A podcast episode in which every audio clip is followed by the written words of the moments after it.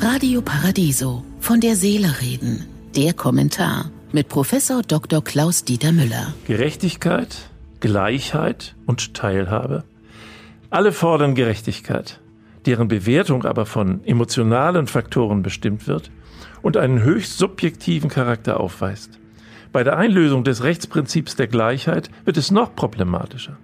Gleichheit wirkt schnell bedrohlich, jedenfalls auf die, die etwas zu verlieren haben denn es greift bestehende Verhältnisse an und drängt auf Veränderung in Bezug auf Herrschaft und Eigentum.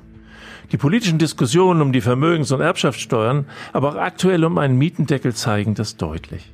Ein Blick auf die gesellschaftliche Realität macht deutlich, dass eine weitgehende Gleichheit der gesellschaftlichen Stellung und vor allem der Vermögen in Europa keineswegs gegeben ist. Die Kluft zwischen Arm und Reich stattdessen immer größer wird. Mehr als die Hälfte des gesamten privaten Vermögens im Euroraum ist in den Händen der reichsten zehn Prozent der Bevölkerung. Gesellschaftspolitisch ist nicht nur der Umfang des Reichtums bedeutend, sondern dass dieser nicht auf eigener Leistung beruht. Bei zwei Dritteln geht er in Deutschland auf Erbschaften zurück.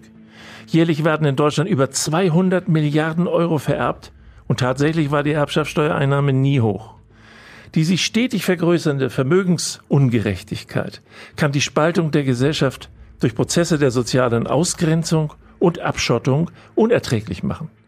In Berlin sorgt schon das Mietenniveau für die Trennung der Gesellschaft in erfolgreiche und die, denen man Chancengleichheit lediglich versprochen hat. Living apart together. Kein Gesellschaftsmodell für Dauer. Haben Sie einen glücklichen Tag, aber seien Sie wachsam und überlegen Sie, wo Sie anderen helfen können. Von der Seele reden mit Politik- und Medienwissenschaftler Klaus-Dieter Müller, Vorstand der Stiftung Christliche Werte leben. Alle Texte zum Nachhören und Nachlesen auf www.paradiso.de.